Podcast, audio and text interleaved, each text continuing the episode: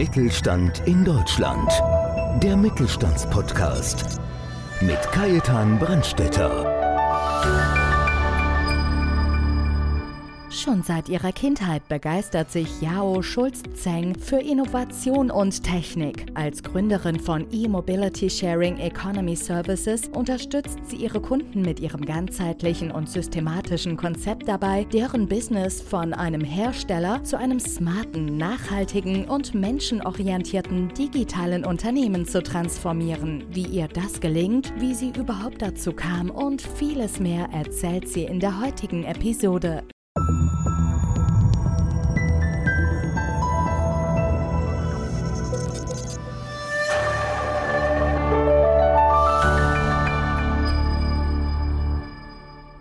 Willkommen, liebe Hörer, willkommen, liebe Zuschauer, zu unserem neuen Podcast Mittelstand. Auch heute darf ich jemand ganz Spannendes bei mir begrüßen. Bei mir ist heute Jau Schulz Zen. Sie ist Gründerin von E-Mobility Sharing Economy Services. Ihre Vision, die ist es, die nachhaltige Transformation mittels digitaler Technologie und globalem Innovations-Co-Creation voranzutreiben. Denn sie glaubt, und darüber wollen wir heute sprechen, dass nachhaltige digitale Transformation eine globale und Generationsaufgabe ist. Sie ist fest davon überzeugt, dass digitale Technologie gepaart mit Business-Innovation der Schlüssel zu einer nachhaltigen Gesellschaft ist, in der das Gleichgewicht zwischen Wohlstand, Frieden und Natur hergestellt und dauerhaft gehalten wird. Ganz herzlich willkommen, ich freue mich sehr.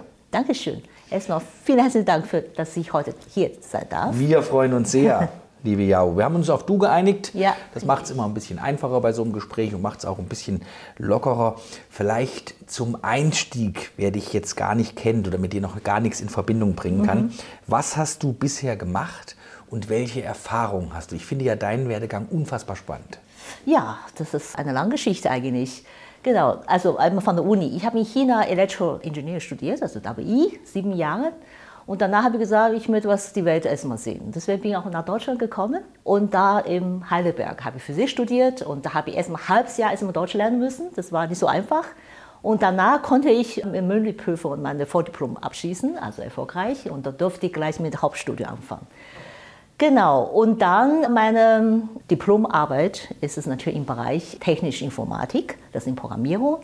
Und da habe ich damals äh, die, diese Bildverarbeitung, also aus der Tomographie, die Daten gewonnen mhm. haben und dann Echtzeit wieder darzustellen. Das ist in C und C programmiert. Ja, und danach habe ich Job gesucht und dann mein erster Job ist bei Hewlett Packard in Böbling. Und da habe ich eine, eine Software übernommen, von Studenten entwickelt. Genau, ich bin ein Total Owner of the Applikation, bin für alle verantwortlich. Und da während der Wartungsphase habe ich festgestellt, dass die Wartung sehr intensiv ist, war sehr viel Copy and Paste. Ja, mhm. und, das ist sehr, und da habe ich aus meiner eigenen Initiative die Software also redesigned, restrukturiert und damit wartbar, also wartungsarm betreibbar ist. Genau, darauf folgend natürlich hat mein Chef gesagt, okay, ja, dann, dann kriegst du ein Team, dann machst du ein neues Release raus. Und da ja, super. Ja, genau. Und da habe ich natürlich äh, von, alle, von Anfang bis Ende, von Anforderungs äh, Requirement Engineering. Ich habe verschiedene Fachbereiche damals in drei verschiedene Divisions und, und verschiedene Länder äh, verteilt und da habe ich Anforderungen alles gesammelt. Was ich gemacht habe, natürlich nicht für jede eine Applikation entwickelt. Ich habe erst einen Prozess standardisiert. Ne? Und da habe damit ich eine Applikation verschiedene Abteilungen, Division bedienen kann. Und das ist genau die Applikationsarchitektur, habe ich designt und Anforderungsarchitektur design und dann Programmieren, habe ich auch selbst programmiert. Also mit natürlich ein Team, kleines Team. Ja, und danach dieser neue Release erfolgreich ausgerollt, also in Schottland und auch Deutschland. Und danach ist natürlich folgt natürlich HP damals die Zentralisierung, dass es alle halt in USA zurückkehrt. Das heißt, mhm. was in Deutschland, das ist nur Rollout. Das ist für mich nicht mehr so spannend, weil ich möchte was gestalten. Und das war die Motivation, dass ich sage, okay, jetzt reicht mir, ich gehe jetzt lieber zu einer deutschen Firma. Aber hier Deutsche ist, Deutschland ist zentral.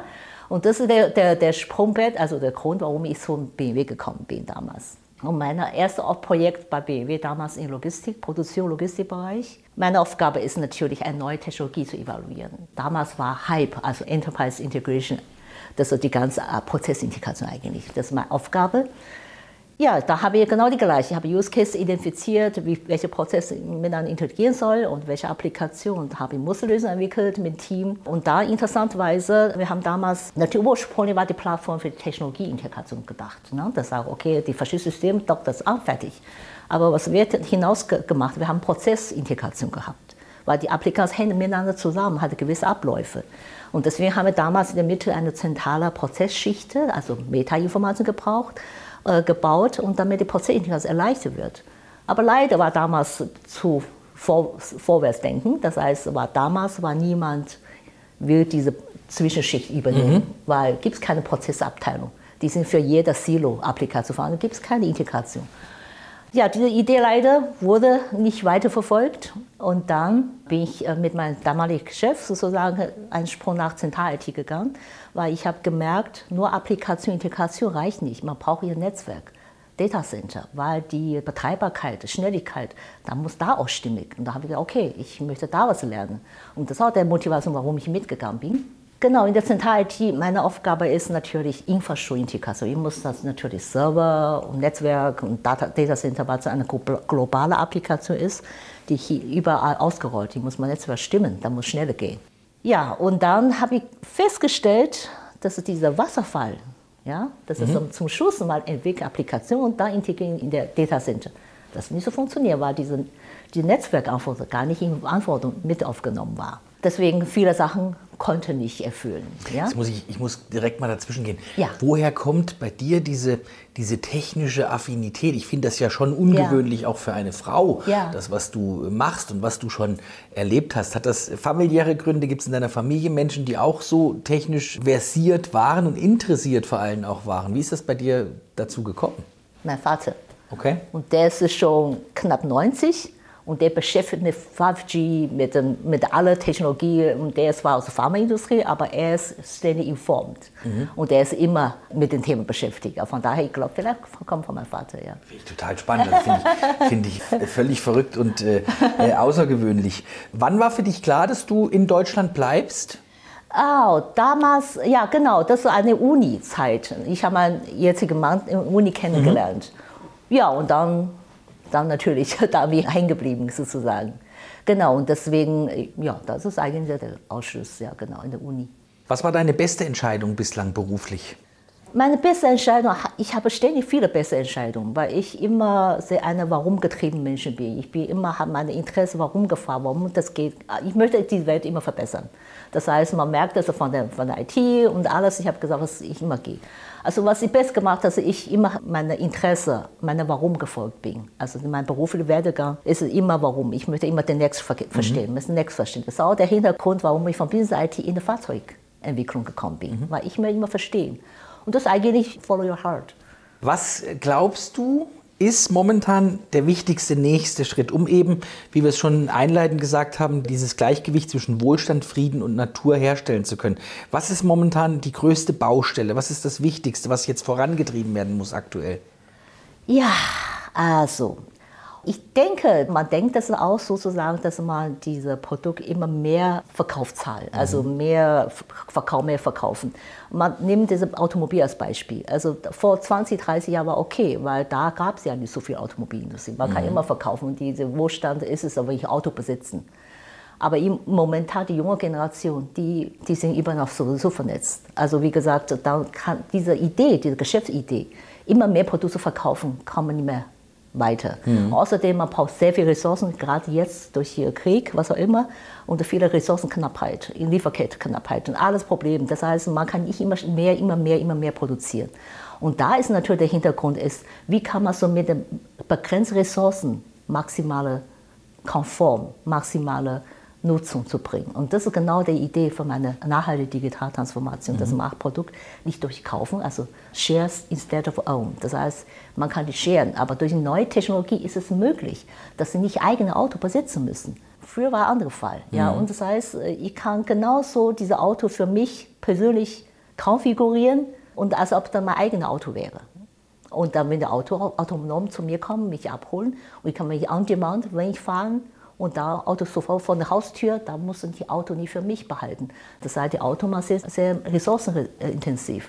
Man benutzt viele, viele Ressourcen, um Autos zu produzieren und die ganze Zeit steht noch rum. Und deswegen, man, da, man kann auch mit minimalen Ressourcen auch den maximalen Nutzen bringen. Also glaubst du zum Beispiel, wir sind ja jetzt hier in München, ja. dass es möglich ist, komplett ohne Auto auszukommen, wenn man sagt, Mensch, ich muss jetzt oder möchte jetzt mal zum Marienplatz, möchte ja. mich zu Hause abholen lassen, lasse dann ein Auto zu mir kommen, autonom gefahren und das bringt mich dann dorthin. Glaubst du, dass, dass sowas realisierbar ist in den nächsten Jahren, Jahrzehnten? Ja, nächste Jahre, Jahrzehnten, ja. Also wie gesagt, dass man natürlich muss viele auch Infrastruktur, Struktur, ne? mhm. ne? dass wenn Fahrzeug mit alle vernetzt, äh, man Safety darf nicht vergessen, Auto muss sicher sein. Dass wenn die Connectivity plötzlich unterbricht und dann passiert was. Und heißt, gibt noch viele Sachen, die getan werden müssen, mhm. dass auch die Sicherheit auch nach dem Auto auf den Markt geht das ist auch in der Lage, die Sicherheitspatch, Softwarepatches zu liefern, damit das Auto nicht von Hacker angegriffen wird. Und das ist natürlich großer Schaden äh, als Nutzen.